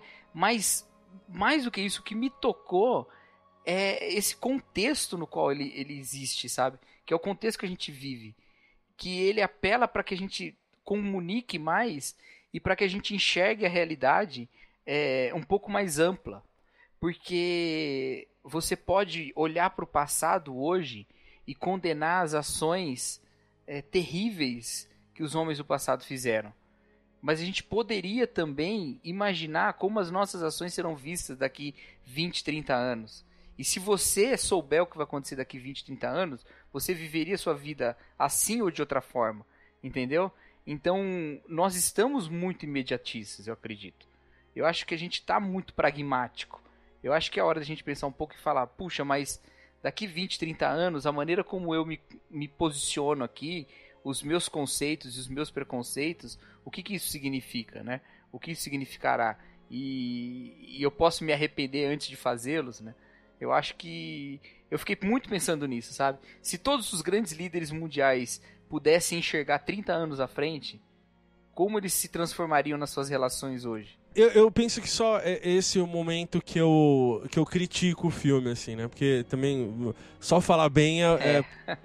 é, é um pouco ingênuo, assim, porque nesse, é, nesse momento esperaria-se que não tivesse um fator da natureza humana, cara. E isso que me pega. Me, me parece, né, que o, o Villeneuve, né, tá querendo dizer pra gente que, olha, existe um ponto de, uma, de um exercício de, da não espiritualidade que é quando você atinge um ponto é, em que você não precisa mais, você sublima. E eu não acredito nisso, cara. Na boa, assim, eu, eu, eu, eu acho bonito de ver, me toca, é, me faz querer, mas eu não acredito, assim, eu sou um cético nesse sentido. É, e, e, não por culpa do filme, pelo amor de Deus, não é isso, assim. Mas é que é, me, me parece ingênuo pensar que a gente vai atingir isso, ou mesmo que seja na ficção, de que existe essa possibilidade, né? É, eu vi o, o, o, Bibo falando de que tudo tá ligado, do começo ao fim. Eu queria só falar que, que o começo, né? Ele, ele, ele nos engana, por assim dizer, mas na verdade nem é engano, porque se ele tá contando uma história pra gente que não existe passado nem mais futuro, que tudo está acontecendo ao mesmo tempo, né? É, a, a, a, existe uma narração em off que é um recurso manjadíssimo, alguns sabem fazer muito bem, outros não têm um roteiro tão bacana como a, como a chegada. E, e eu, eu acho que. Al, al, e, alguns, e alguns são Terence Malick, né? É. Boa. Piada só nossa, só Cacau. Vocês... Só... É, que eu não. Nosso não amorzinho, cara, é. Não. Vou ver um dia aí, vou dar uma, Ai, vou dar uma chance. É, vou dar uma chance pra ele, né? Eu acho legal que ela fala assim: eu pensava que este era o começo da sua história. A memória é uma coisa estranha. Não funciona como a gente imagina. Estamos tão presos pelo tempo. E aí, nesse momento que ela fala isso, começa a passar as imagens Meu. dela com a filha, dela com a filha no, no hospital, da filha, dela dizendo pra filha, eu te amo, e a filha voltando, Uhum. eu te odeio. E aí, quando passa ali durante cinco minutos, todo, toda uma história, você fala: caramba, ela já passou por tudo É, isso, que velho. drama, né? Aí ela diz o seguinte: agora, não sei se acredito em inícios e fins. Há dias que definem sua história além da sua vida. E aí, cara, quando você vê isso depois, numa segunda assistida, você fala, putz, é lógico, é claro, mas é óbvio, tava ali. E, e eu quero, pra gente ir um pouco além aqui na nossa discussão, trabalhar só duas, dois conceitos aqui e queria ver como é que vocês enxergam isso. A questão da memória e do tempo. Sabendo que nossa memória ela é falha e ela é construída, e sabendo que pouco tempo nos resta, eh, nos resta, né? A pergunta que foi feita lá no, no, no, final, que eu não quero repetir ela aqui agora, mas se a memória é uma coisa estranha, a gente não sabe como ela funciona exatamente, por que, que a gente perde tanto tempo assim? É, é uma, uma pergunta talvez filosófica. Nossa, foi bem filosófica. A memória e por que, que a gente perde tanto tempo? Tanto tempo com É, porque. quê? É, com tudo, né, cara? Com porque se tudo. você sabe o que vale a pena ou o que não vale, Uhum. Porque assim, não se, para mim, né, não se tra... você fez uma leitura pelo fato de você ser pai e tudo bem e tudo mais. Eu não Uhum. tenho essa eh, essa vivência, então eu não consigo, eu entendo, mas não consigo eh, trazer para minha pele, eu não consigo vestir essa pele. Então, para mim pega no sentido de memória. Porque Uhum. a, minha, a minha memória é, ela é fragmentada e, e cada vez mais, conforme o tempo avança, mais ela vai ficando longe, cara. E por mais que eu tenha recursos de foto, de escritos, eu me assusto com a, a coisas que eu lembro, com coisas que eu não quero mais é, lembrar e com coisas que eu gostaria de esquecer e não consigo mais esquecer. É, pegando o, o- a chegada como, como ponto de partida, eu não queria chegar lá naquele, naquele fim, né? Mas é, o- os dois alienígenas, né, o- os heptapods, um deles tem um problema de morte ali que tá para acontecer. E não é o que vai acontecer em 3 mil anos. Vai acontecer ali, naquele momento, né? É, Uhum. Não me parece que, como o Cacau disse, né? Na verdade, você disse, não é só a doutora Banks que tem esse, essa, é, esse escla- esclarecimento, essa, esse dom né, de interpretar. Em algum outro momento, Clarividência. não é disso que se trata, né? Porque se em algum momento a gente juntasse o que tem, formaríamos esse lindo é, quebra-cabeça e venceríamos ah, tudo, sabe? Eu eu Tu tá dizendo, Abner, que de certa forma nós, mesmo sem os heptapods e a linguagem linear deles, nós temos, conseguimos também fazer uma leitura e, e, de certa forma prever coisas que vão acontecer e mesmo assim a gente não faz? É nesse ponto que tu tá querendo Eu chegar? acredito, sim, cara, eu acredito que sim. Eu acredito que, na verdade, é o que o cara tá mostrando pra gente, assim. O, o, o- Eric Hessener, Hessener, né, que é o cara que assinou o roteiro. Tal- porque, obviamente, que mensagem que a gente traria ali além desse plot? Porque tem aqueles que vão dizer, Bibo, que a história não é sobre alienígenas, não é sobre memória, não é sobre tempo, é sobre a mãe, né? Sobre Uhum. ah, a filha, ela, e é, é disso que está se tratando a história. Eu- Mas eu não sei se eles usariam todo esse recurso para só contar uma história. Eu acho que estão sendo contadas algumas histórias ali, né? E aí, Uhum. é, v- vamos São camadas, né? São É, camadas. São camadas. E aí eu Sim. que- queria tirar esse naco de cebola aí, dessa camada, dessa grande cebola aí, que é esse ponto, né? Ah, você interpretou bem. Se a gente tem esse poder, entre aspas, assim, né? Por que, que não fazemos o. Cara, eu acho que a gente não faz porque, ao contrário da linguagem linear, que já mostra pra mim e faz eu sentir na pele que deu ruim, né? Então, assim, a gente não, a gente sabe que, pô, se eu não. Vou pegar um exemplo aqui, né? Eu sei que a fralda descartável da minha filha é um dos piores. É, resíduos li- é um dos piores resíduos pra se jogar na natureza, né? A fralda, a fralda descartável. Mas eu usei, sei lá, quantas mil fraldas, né, ao longo de um ano e meio da minha filha. Eu, infelizmente, usei. Tem um amigo meu que é pai agora, não vai usar fralda descartável, vai usar a fralda de pano, por quê? Porque ele entende que essa fralda demora não sei quantos mil anos, ou anos, ou décadas para se decompor e vai ser um grande problema ambiental no futuro. Entende? Então, o meu amigo, através dessas informações e pesquisas, ele se deu conta da gravidade da coisa. Eu não. Se eu tivesse, de repente, é, eu tivesse uma memória do futuro, onde meu tatara tataraneto tivesse vivendo num ambiente caótico, estilo, estilo livro de Eli, entendeu? E a poluição causada pelos grandes lixões das grandes metrópoles, com certeza, entende? Eu acho que é porque a gente acaba não experimentando. É igual, parecido, eu acho, quem sabe, quando a gente é, sabe que determinada coisa é errada, mas faz mesmo assim. E quando dá, dá, dá errado, tu fala, puta, eu não devia ter feito, aí vem todo aquele peso, aquela carga, porque você viveu na pele aquela emoção, né? Então, e eu acho que é isso que a linguagem linear dos heptapods ela proporciona, né?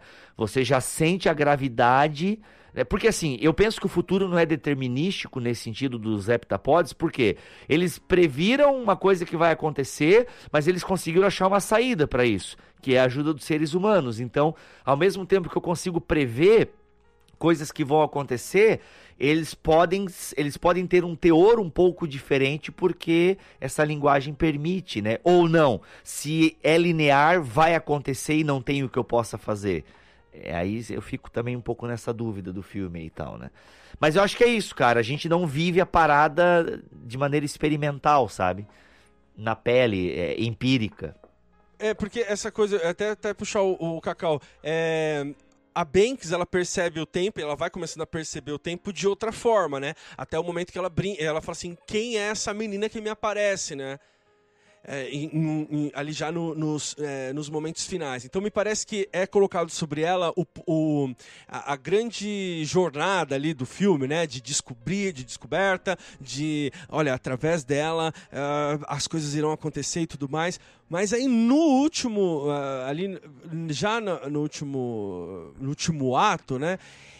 É entregue a, a, não mais o ponto de vista dela, e sim é, por uns dois ou três minutos isso é suspendido e é trazido para outra personagem dizer. Então ela não tem essa força toda e, aí, e ela tinha, não tinha. É, são uns probleminhas para mim assim, que parece não fechar muito bem. Eu não sei se é implicação é, da minha parte, mas é que esse lance de salvar tudo no final é que me deixou um pouco cabreiro, assim. Eu, eu, eu não sei se você me entende, eu não sei se é por ser um pouco cético nesse sentido, é, e essa ameaça, essa problemática global, com uma bandeirinha flo, é, flem, flemula, Eita, nem veio a palavra agora. É, balançando assim ao fundo. Né? Flamulante. Né? É, balançando assim, dizendo: olha, agora conseguimos a paz mundial.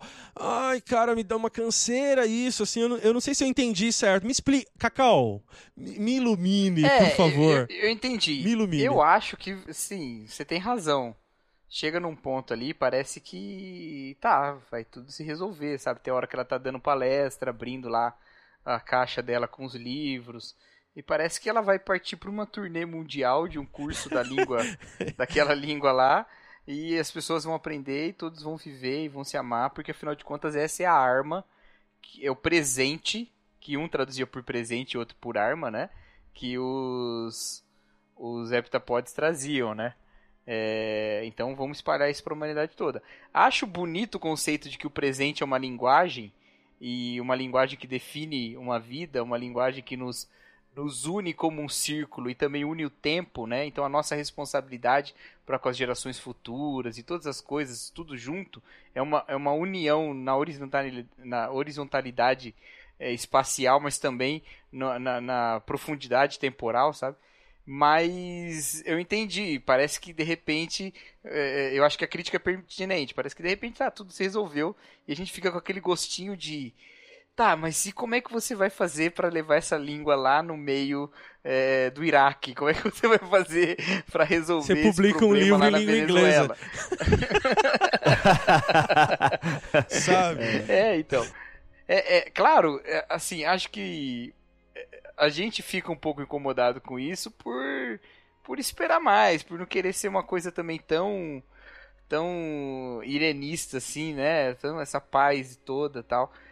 É, acho que é o mesmo incômodo que o, o, George Martin fala que ele teve quando terminou de ler O Senhor dos Anéis, né? Termina de ler O Senhor dos Anéis e estão todos felizes para sempre. E ele fala: Não, eu quero saber qual que é o plano de governo do rei que tá retornando, né? O que é que ele vai fazer com a economia? Então, essas coisas. Acho que a gente fica um pouco incomodado com tudo muito pacífico assim. Acho que é uma crítica que se pode fazer, mas o filme também não podia contar uma outra história começando ali, né? Acho que ali era o fim já, tinha que acabar, né? É, então, ele conta. e, e, eu tenho olhado esses, essas ficções científicas, uh, eu acho até talvez é uma, é uma maneira não tão boa de ver, mas eu não sei, acho que eu tô um pouco cansado de, de me esforçar muito.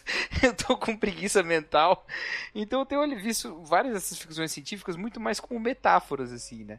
Que não precisam ser completas, quase parábolas mesmo, sabe? Elas não precisam terminar, elas não precisam fechar todos os pontos numa como se elas estivessem projetando ah, é uma realidade mesmo. Eu sou né? da, da, do time é... dos discípulos que falam: ah, explica aí, Jesus, sério. Conta, pô, parábola de novo, mano. Você tá então, tá tirando. No caso, no caso, eu reconheço que isso é preguiça minha. É. É, ou, ou, até uma, uma vontade de não ser muito crítico também.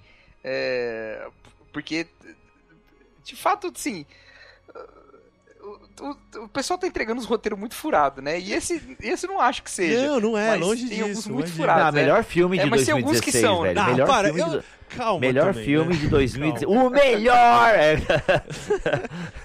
não, falando sério agora. Mas o... Um dos melhores não, pra mas mim, assim... velho. Disparado, é. disparado. Não, eu gostei muito também. Me, me fez pensar em muitas questões, mas...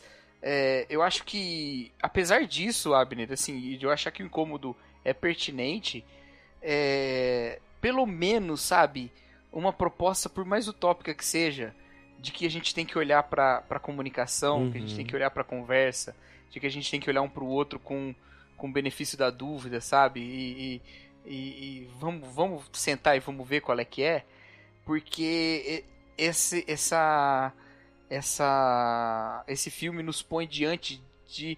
Ele é teológico num ponto. Eita, nós! Né? Sem querer Esse forçar é o momento barra, da polêmica. Vai, eu sei que você não gosta. eu sei que você não gosta. Mas assim, existe um conceito a respeito de Deus que é que está presente na teologia de Barth, mas está presente também na filosofia de Kierkegaard, que é a nossa a, que é Deus como totalmente outro. Né? E num pensamento materialista, é, quem é o totalmente outro? É o alienígena né? Ele é o totalmente outro. Então. O Totality é, é, é, o Davi Luna até falou que, que a chegada, quando ele assistiu, ele falou que a chegada é o filme mais natalino do ano, né? E depois que eu assisti, eu entendi porque que ele diz isso. Porque se você pensar bem, é, quando essa comunicação, essa conversa com aquele que é completamente diferente, essa correspondência, né, que, que a gente tem ali, que, que o filme demonstra, ela nada mais é do que a, o chamado para que nós nos correspondemos um com os outros, entendeu? Então, se nós conseguimos transpor as barreiras ao ponto de conversar com alienígenas, né? É, conversemos nós os nossos problemas também. E recebendo uma linguagem superior vinda deles, é, e não segurando essa linguagem como uma arma, mas tomando como um dom e um presente, a gente distribui pelo planeta para criar solidariedade e unidade. Nesse sentido, esse filme é tão esperançoso quanto o Evangelho, sabe? Porque o Evangelho Ixi, também fala isso. Deus, entendeu? De uma linguagem que a gente recebe que é superior a todas as outras e que é de um presente que a gente recebe que é superior a todas as outras e que no encontro com totalmente outro a gente é desafiado a nos encontrar com nós mesmos, que nós caminhamos uma caminhada de separação, né? Então, e, eu acho que nesse sentido, essa, essa questão da comunicação é linda. Uhum. E se o filme terminasse pessimista, eu não, eu não conseguiria me identificar tanto quanto com essa utopia inocente que ele Entendi. traz. Eu prefiro essa utopia inocente, sabe? Uhum. Sei lá. Não, legal. E aí, e aí um, um velhinho te toca no ombro e pergunta pra você qual é o seu nome. Albert Einstein, cara, porque é praticamente. praticamente aquele discurso lá da ausência de, de sabe? Você lembra? Você sabe o que eu tô falando, né? Deus existe, existe e tal. Eu não sei, eu, eu, Bom, eu acho que você colocou um ponto bom aí, é um bom, um bom ponto pra discussão. Ô, Bibo, pra gente encerrar Oi. essa parada aqui, fala hum. uma coisa pra mim. O que é que aquele comandante chinês disse no ouvido da doutora Banks? Cara, eu esqueci, velho! Eu esqueci! No não, filme não é... é... falado, né? Exato. No... É, é sim, é sim. Não, ele no fala filme não parte. é falado. É, falado. é ele que ele fala parte. só as últimas palavras da minha esposa antes da morte. Em algum lugar eu vi, não sei se alguém traduziu, É alguma coisa com guerra que ela fala, que guerra não leva a nada, mas eu agora com exatidão eu não sei dizer, cara. Eu não sei. Alguém viu Uhum. aí? Eu não lembro mais. Não, não. Eu falei por Não, curiosidade porque ele fala tão. Não aparece linha, né? É, mas alguém falou. al- Em algum lugar eu vi, em alguma crítica, que depois eu fui correr atrás de várias críticas e resenhas e tal, tal, tal. E numa dessas resenhas, alguém colocou o que a mulher dele falou. Que é alguma coisa sobre guerra. né, que alguém que interpreta que, que traduziu um pouco daquele cochicho dele e tal, alguma coisa assim. Mas, é, foi alguma coisa bem impactante. E aí, cara, mas isso aí levanta até um outro ponto, né? Porque Uhum. assim, e até o ponto que faz entender que o, o chinês também estava vivendo uma certa experiência linear, é, não linear com o tempo. Porque imagina, ela fala pra ti o que a tua esposa vai dizer no leito de morte. Como tu vai saber o que a tua esposa disse no leito de morte se a tua esposa tá viva? Ou não? É, a gente não sabe A não, ser que ele esposa dele... a não ser que ele estivesse tendo sonhos também com É, alguma coisa que iria acontecer, né? é, Não, bem Mas provável. a esposa tava viva? É. Será que ela não tinha morrido mesmo? Pois é, justamente. É, Será que ele é era provável. casado naquela época? Pois é, pois é. Mas o fato Aqui, que eu ele. achei É porque aqui no assim. site. E aí, o que, que tava? O que, que tava escrito? Achei. É. O, o roteirista disse no, no no Reddit, ele falou que a palavra é, as palavras são na guerra não há vencedores, só viúvos. Isso, cara. E ele falou só bonito, hein, isso? mano? E, e- e- e tudo aquilo aconteceu? Ah, vai se ferrar, Abner. Pô, cara, foi ela falou só pra ti, cara. Imagina, tu só tá tu e ela. E alguém Tô liga no teu celular privado. Não, porque assim, o fato dele ter que ele não gostou. É. Ele- ele ficou meio chateado porque o Denis Villeneuve não botou legenda nessa cena. Ah, viu? É, então alguém pegou e no site eu sei que alguém falava uma coisa de guerra que não sei o que, não sei o que lá e tal, tal. Ah, que da hora, cara. Mas, é- é- não, porque assim, é, é um filme que fala da linguagem de tudo mais, né? Deveria ele ter. põe né? ali, ó, você não sabe, né? É. Não, pode ter sido justamente a jogada dele, né? Pra gente buscar É. a significação. Olha que tudo isso, cara. Olha aí. É, alguma coisa assim. Ô, mas olha só, uma, uma, uma questão também aqui importante. Ei, é, eu tô vendo. Não, não estraga a experiência. Não, não vou, não vou. Não. Não, é falando sério. É, nem todo mundo tá preparado, eu acho que pra linguagem dos heptapods e, e o personagem do Jeremy Renner mostra isso, né, o Ian. Ah, porque, na verdade, até o, o- quem brilha no filme é a Amy Adams, né? Apesar do Jeremy Renner tá legalzinho e tal, o Forrest Whitaker está Forrest Whitaker e tal. Mas assim, é, quando ela conta pra ele o que vai acontecer com a filha deles, é onde eles se separam, né? Então, assim, ele se separa porque ele não ia dar conta de vivenciar aquilo. Meu, inclusive ela fala, né? O papai já não olha pra mim do mesmo jeito. É, mas também não é dito tudo que ela fala, né? E, e o que ela fala exatamente, né? Mas eu acho que é isso, né? Que, olha, a filha que a gente vai ter vai morrer. Você podia ter É. me culpado de dizer. Será que é isso? É, ô, poxa, É. como é que tu, como é que tu sabia isso desde o momento em que a gente tava junto e tu resolveu, mesmo assim tu resolveu ter a menina pra ela passar por todo esse sofrimento e tal, tal, tal? Ah, eu acho, eu acho que é mais a questão de saber mesmo. Quer dizer, ele não queria um spoiler da vida. pois é. sabe? Cara, a gente aguentaria um spoiler da vida? É, é, é- é- Porque, cara, porque aquilo muda muito a relação, entendeu? sim. Presta, presta atenção. Sua filha vai morrer com, com, sei lá, o que, que é ali? 15, 16 anos? Ou menos, é, né? é, Menos, né? menos de Menos, 15. menos. É. Entendeu? Se- Ele poderia viver uma vida normal com ela, projetando e sonhando para o futuro muito mais distante, então tendo a mesma intensidade de, de uma vida de um pai e uma filha normal. Agora, sabendo disso, já não é mais normal. Ah, mas e a? Amy Adams? Acho Já- que era um fardo muito pesado, ela tinha que dividir, cara. Com né? certeza, Meu, não, eu não tô julgando é. a atitude dela de jeito nenhum. Mas dá pra entender por que, que ele. É, é, por que, que isso já bastaria pra ele ficar é, transtornado, Uhum. né? É por isso que nem todo Não mundo. precisaria- É, por isso que nem todo mundo tá preparado pro spoiler da vida, entendeu? E. É, acho que né, sim. acho que cara, é loucura, mano. É, eu confesso que tá louco, mano. Viver, viver como ela viveu, né? E até é interessante que o filme mostra alguns pontos assim, né? Tipo, de repente ela tá com a filha, aquela bem legal. De repente é como se ela tivesse uns apagões. E nesses apagões é quando ela tá vivendo a linha temporal presente, né? Que ela tá se lembrando daquilo e tal. Daí a menina fala, mamãe, mamãe, daí ela volta pra viver aquela cena com a filha e tal.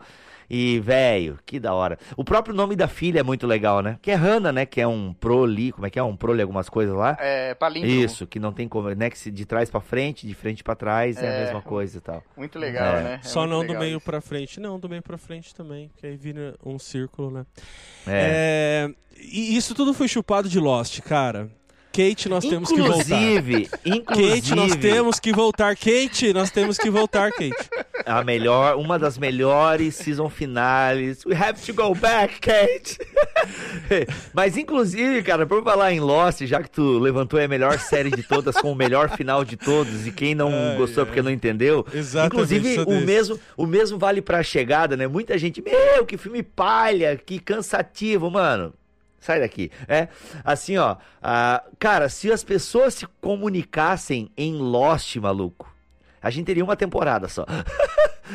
se as pessoas se conversassem, seus problemas, o que descobriu do outro lado, o que tá acontecendo, a visão que teve, mano, Lost se resolveria muito fácil. Mas é isso, cara, é isso, é isso. A gente morre de medo e a gente toma o conhecimento como arma, não como presente, sabe? Uhum, uhum. Olha. Espera só um pouquinho, um minuto porque eu tenho que falar isso, um minuto. É Pra gente ficar em um minuto em silêncio, será que é isso? É, eu não entendi também. Também não, mas vamos. Não, acho que esse é recurso. Voltei, é voltei, recurso voltei. de roteiro, fala. Ah, tá. Criando uma expectativa. Vamos ver se ele vai entregar, vai. Não, mas olha assim, a gente morre de medo uns dos outros, Sim. sabe? Eu tava lendo aquele, aquele poema do Drummond do, Congresso Internacional do Medo, né? Acho que é esse o título. E que ele fala: não cantemos o ódio porque ele não existe, só existe o medo, né? E, e de fato, assim, a gente vive com medo dos outros e todas as nossas fobias são medo. É a xenofobia, é a homofobia, elas são medo, elas não são ódio. Elas são o ódio como uma, uma arma porque a gente tem medo. E a gente considera tudo que a gente tem, o nosso estilo de vida, a maneira como a gente. a nossa cultura, o nosso conhecimento, os nossos é, bens médicos, todas essas coisas, elas são armas, entendeu? E que eu não quero dar pro outro. E, e isso é o que acontece aí também, cara. É, é, As pessoas estão correndo atrás de entender quem são esses caras porque elas têm medo deles. Então, conhecê-los até um ponto e, e destruí-los, tem gente que nem conhece e já cria um monte de teoria da conspiração lá para destruir os alienígenas. A gente morre de medo de tudo, a gente morre de medo de todo mundo. E eu acho que esse filme fala: vamos ter menos medo, vamos ter mais compreensão, vamos juntar mais, vamos entender mais, vamos partir do pressuposto de que as coisas podem ser boas, sabe? E é inocente, é uma visão inocente, mas ela é muito necessária agora, antes que a gente se destrua, sabe? E, e eu acho que é exatamente isso que a gente vê na antropologia toda, sabe? É assim que os seres humanos se desenvolveram. E, e mesmo vendo do ponto de vista é, religioso, evangélico, bíblico, é, a gente vê a mesma coisa, sabe? A gente tem medo, a gente perdeu o, o conhecimento, o, o pensamento unificado que a gente tinha quando cada um passa a descobrir o bem e o mal em si. E a gente morre de medo e de vergonha do outro. A gente não oferece a nossa nudez pro outro, porque a gente não sabe o que o outro vai fazer com a nossa nudez. Depende. Então a gente se depende. veste. A, a gente. Hã? É, não, a gente se veste, a gente se cobre, né? A Uhum. gente se, se defende. é, é, e quem tem mais força se impõe sobre o outro. E o outro que não tem força entrega o seu desejo pro outro e o outro domina. Não é isso que Jesus fala, que, que Deus fala sobre a relação do homem e da mulher, né? O seu desejo será do seu marido e ele dominará. Então a gente vive vidas de medo e de separação, sabe? E a hora que a gente compreende que não, a gente tem, a gente é tudo imagem e semelhança, a gente é tudo de um jeito, a gente é tudo humano, a gente tem que conversar, a gente tem que se entender. é, eu acho que aí, é, sei lá, cara, esse filme me deixou muito tocado, velho. me deixou Te, muito, te deixou desgraçado da cabeça. né? Tem, tem essa. Me deixou desgraçado a cabeça, cara. É, Bom, gente, eu, eu, eu não vou pra canto nenhum, porque como é linear, pra que finalizar, né? Não é mesmo? É isso A não aí. ser que, a não ser que vocês queiram. Vocês querem finalizar? A minha nota, brincadeira. É o melhor filme mesmo pra Então você? vamos- vamos- ô- ô- Não, sério, assim, ó. do- o que, que a gente teve em 2016 que eu assisti? É, cara, teve assisti, Guerra né? Civil. Tem Que eu assisti, justa- tem isso aí. Guerra Civil, gostei pra caramba. Ô, Jesus. Ah, é, fazer o quê? Eu gosto de alguns filmes super-herói, apesar de né, estar cansado da fórmula. Ah, gostei muito de A Chegada, mas tu vê que vem na minha memória, assim. Eu lembro quando eu saí do cinema, eu falei, cara, para mim, um dos melhores filmes do ano. Sim, sair. Justamente o, o Cacau levantou a questão do roteiro, né? Ele entrega uma paradinha diferente ali, entendeu, cara? Por mais que tenha um plot batido, que é a questão é. dos alienígenas chegando aqui e nós respondemos, respondendo a essa chegada. Mas, cara, tem o fato da não linearidade, não linearidade, é, Cara, a questão. No caso, o filme para mim pegou na questão da, da maternidade ali dela, né? No meu caso, a paternidade. Então, essa relação dela com a filha. É, o, esse negócio, é, essa para mim, essa grande frase, né? Para mim foi grande. Meu, como é que você, você viveria a sua vida sabendo como ela vai ser? Cara, e ela resolveu, não, eu vou viver exatamente a minha vida como ela vai ser. Eu vou ter a filha então, assim, o roteiro eu achei muito legal, a trilha sonora. Uh, cara, eu achei o filme muito redondo, entendeu? Eu saí batendo palma. Depois, porque assim, tem filme que eu saio batendo palma, aí tu vê uma crítica de um cara que entende mais do que você, ou às vezes eu troco uma ideia com o Abner, né? Aí tu já dá uma murchada numas coisas. Putz, não é verdade e tal. Normal, normal. É que eu sou leigo, entendeu? Eu, eu vou lá, eu quero experiência, eu quero viver, eu quero me venda clichê, me joga clichê na cara, eu curto tudo, entendeu? E aí, pô, daí esse filme não, mesmo depois de vendo as críticas e tal, e algumas análises, é, não, pô, continuei, vi o filme pela segunda vez agora, cara, a experiência é riquíssima, se você viu só uma vez o filme, revisite, porque a experiência vai ser mais rica ainda, então, cara, não sei, 2016 para mim foi a chegada, cara, eu daria uhum. o Oscar para eu daria o Oscar para a chegada. Olha, 2016, porque até o último Homem eu vi esse ano. Tem vários filmes do Oscar que eu vi só esse ano. Então eu daria o meu Oscar pra a chegada, é. cara. Frouxo. Eu não. Você ia falar o que antes, o Cacau? Não, não, sobre ser o melhor filme aí, eu, eu não sei, cara. Eu vou botar aqui filmes de 2016 pra ver. Eu posso falar um monte, cara. Eu, ah, então vai, ô. Mas filmes iranianos e, ah, e, não. e, do, e de festival parisiense não conta. Pô, que mancada, cara. É, sei lá, você ia falar o quê, Cacau? Eu não quero te interromper, cara. Por favor, fale. É não, não. É, é, assim, eu achei as reações um pouco exageradas, assim, pra esse filme. Porque ah, não, certeza, ele não é, é, Ele é um bom filme, sabe? É, é, é que a gente La La Land eu vi é esse é ano. Tem, Olha aí, a gente desculpa, tá tendo vai. poucos filmes bons, cara. a verdade é essa. Discordo, é... mas beleza. Não, che chegando a nós, você não acha que tá chegando pouco filme bom, cara? Ah, não, então, essa, essa eu acho que é a discussão, assim. Chega e também tem uma má vontade imensa das pessoas em, em quererem assistir coisas diferentes, pensarem e tudo mais. É. Cara, é assim, eu vou só dizer assim, pra, pra mim é um eu gosto demais de Amy Adams. Abri o programa aqui falando que a gente poderia fazer porque amamos Amy Adams. Cara, mas assim, colocada. Eu não gosto de fazer essa comparação, mas se você colocar ela em, uh, do lado de uma uh, Isabelle Rupert, que fez Elle, cara, não dá, assim, desculpa, é, é, é, abismal a diferença. É, por mais que sejam temáticas diferentes, se a gente está falando de drama, de entregar emoções e você comprar uma história e você. Ah, cara, a gente tá, sabe, é, é, são diferenças gritantes demais, assim. E aí, eu, eu, acho que é uma discussão que a gente estava tendo lá antes de começar o pod, né, de que me parece que eh, essa nossa conversa diz muito a respeito do que a gente está colocando aqui no final, de que as pessoas se apropriam de, dos gostos e, e, o gosto é o juiz, o gosto é o parâmetro, o Sim. eu assistir é o parâmetro para dizer o que o outro uhum. acha bom. E isso, cara, é de uma violência, porque, sei lá, eu achar um filme bom é, é, é, isso, eu achei um filme bom. Eu posso elencar ali algumas coisas e falar, olha, gostei por causa disso, e aí tem esse detalhe. E aí você pode rever e falar, ah, olha, realmente, e a gente vai trocando ideia. Como é uma coisa que eu faço com o Bibo direto, né, Bibo? A gente troca ideia sobre uhum. filmes. Ela fala, cara, não gostei muito disso, mas você percebeu que era isso? Ah, ah, então se foi essa escolha, ah, tá, não me liguei. Ou, é, poxa, isso aqui é interessante e tal eu acho que diz muito essa nossa discussão sobre esse ponto, cara, que a gente ficou insuportável, tudo é o melhor. Sim. Cara, uh, Logan agora faz umas cenas de, de violência que Tarantino é, é o, é o cara que faz isso há anos. E aí o cara, não, é o melhor filme porque mostrou violência da, do personagem. Caraca, velho. Vai assistir ah, mas peraí, japonês, peraí, não, não, peraí, peraí, não, peraí, não, peraí. Peraí, vai defender agora, mano. Não, não, não é defender, calma. Eu vou, te, sol, eu vou te soltar uma espuma circular aqui, ó, cinza. Eu vou te dar um contraponto. Deixa eu te dar um contraponto aqui.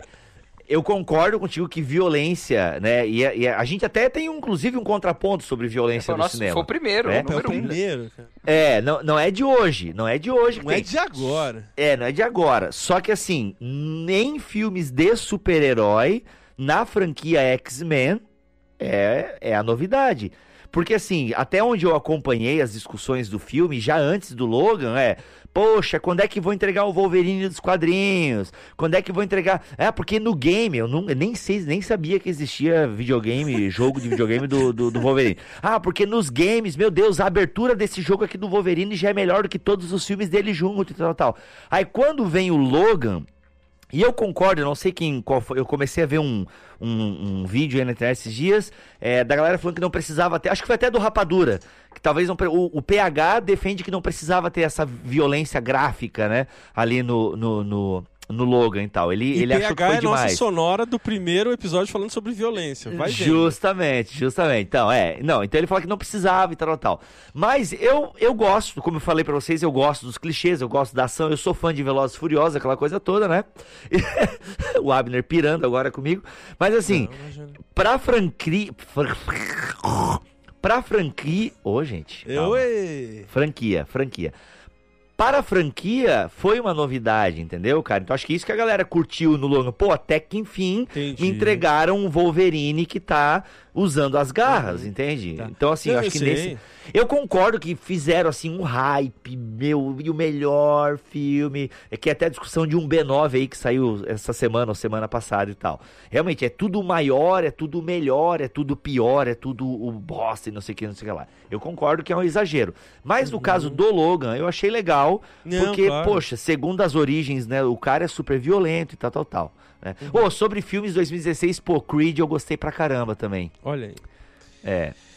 É, Mas é que daí não pra... dá pra comparar, né? É, são, é só pra continuar a conversa que eu gostei dessa discussão, é, dando contraponto do contraponto, é o seguinte, cara, hum. você citou, e eu concordo contigo, que dentro do gênero lá, super-herói, é realmente um dos melhores filmes que já se fizeram dentro do gênero. Só que quando a gente fala Sim. cinema, é cinema. A gente não separa a chegada agora como falando assim, nossa, é o melhor filme de ficção científica. Inclusive, nem é isso que se trata. Quando uhum. a gente uhum. fala de grandes filmes, o gênero pouco importa. O que está mais em discussão é porque ele é um grande filme. O que faz dele um grande filme. E, e, e é esse poder da arte, né? E é quando se transforma um produto em arte, é que a gente tem é, é, essas coisas que vão ficar perenes e as coisas que a gente vai se esquecer daqui a, a 30 anos ou em, uh, colocar um novinho daqui a 10 para encarnar o personagem novamente. É só nesse ponto assim que Entendi. eu concordo contigo. Eu, eu discordo, Para exemplificar os, os filmes da Marvel, eu gosto pra caramba, me divirto pra caramba, mas em termos de cinema enquanto arte cinematográfica, Passarão. ele é tipo, né, mais um, né? faz milhões, né, que é o mais importante para a indústria hoje em dia, infelizmente, né, faz milhões. Agora o Guerra Infinita vai custar um bilhão, né, as duas partes. Então, assim, Jesus. é. Só que, realmente, enquanto. É, por isso que não ganhou nenhum. Ah, mas não ganhou nenhum Oscar até agora. Mas, cara, Esquadrão Suicida ganhou o Oscar. Então. Nossa, mano, Esquadrão Suicida ganhou de melhor maquiagem, é. né? Putz. Anyway, anyway. Então, mas é, então dá é pra fazer filme de herói, dá pra fazer filme de herói com qualidade cinematográfica. Não é o que o pessoal fala do The Dark Knight? Mas é, não, o mas Batman a questão 2 lá do que, eu tava, que eu tava dizendo é o seguinte. É, não chegam filmes bons que eu tô falando é justamente por essa pressão de fazer dinheiro, sabe?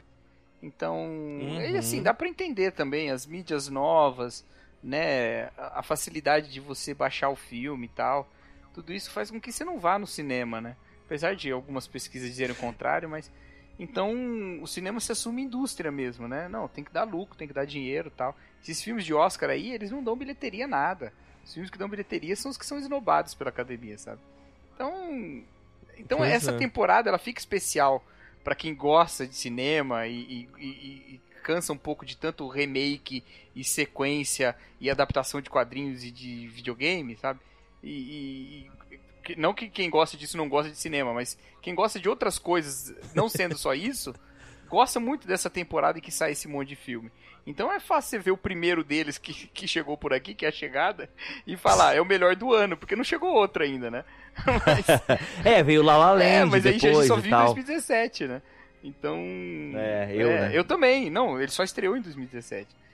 Acho que todo mundo, né? Tá certo. Então acho que. Hum, hum. No- agora, realmente, assim, a gente também, junto com isso, tem a questão da cultura do hiper- da hipérbole, né? A gente tá. Tá todo mundo. Tudo é o mais genial, o mais incrível e o awesome, né? Então. é, Aí a gente vai falar isso mesmo. Senão também ninguém vai ver, né? Então tem que dizer. tem Com certeza. Então tem Exatamente. que falar que a chegada é o melhor filme do século e tal. Exatamente. Então é nesse clima, é nesse clima gostoso das, pe- das peças se encaixando e a gente salvando o mundo que nós vamos terminando.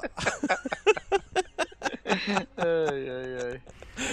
Ah, e eu não respondi essa pergunta para a Bibo, mas vou responder no final porque eu sou desses, né? Pra mim o melhor Hum. filme não é A Chegada de maneira alguma, chama-se Aquários, um filme brazuca, numa aí. metáfora impressionante do que é o Brasil hoje. Então se você não sabe o que é o Brasil hoje, vai assistir é, esse filme. é, Que foi boicotado, né? Não sofreu Ah, uns foi- boicotes aí é, e tal. foi eclipsado por essa discussão boboca de direita e esquerda, que é, é de uma canalice E imensa. que é o assim, tema do e próximo sei lá. contraponto. Que virá na próxima quinzena. Aguarde aí!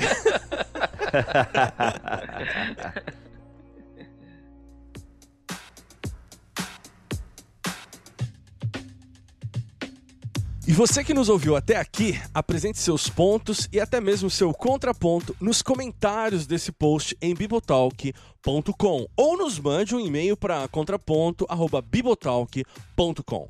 E por falar em comentários, não temos aqui um espaço para comentar os comentários. E a explicação é bem simples. Eu respondo pessoalmente cada comentário deixado na postagem do podcast em bibotalk.com e eu faço isso para ampliar as conversas que temos aqui e também para orientar ações futuras na condução desse podcast. Por isso mesmo que eu quero agradecer a cada um que reserva um tempo para ir até o site, fazer suas considerações. Agradeço demais o carinho de vocês. Aqueles que elogiam, que criticam e até mesmo aqueles que nem comentam, mas indicam, compartilham e colocam um contraponto aí no ouvido de seus amigos. Bem, se você utiliza iTunes e gosta do conteúdo do Contraponto, coloque o nosso podcast em destaque, classifique e atribua estrelinhas ao Contraponto. Ah, e eu também gerencio um grupo no Telegram chamado Clube do Contra, em que trocamos muitas impressões sobre estreias, séries, enfim, dicas, reações às notícias sobre cultura pop. E se você quiser, basta entrar pelo link que está na descrição desse episódio. E mais que isto, muitas pautas para o contraponto são geradas por lá. Por isso, se você quer fazer parte, estamos te esperando. Obrigado mais uma vez e até a próxima!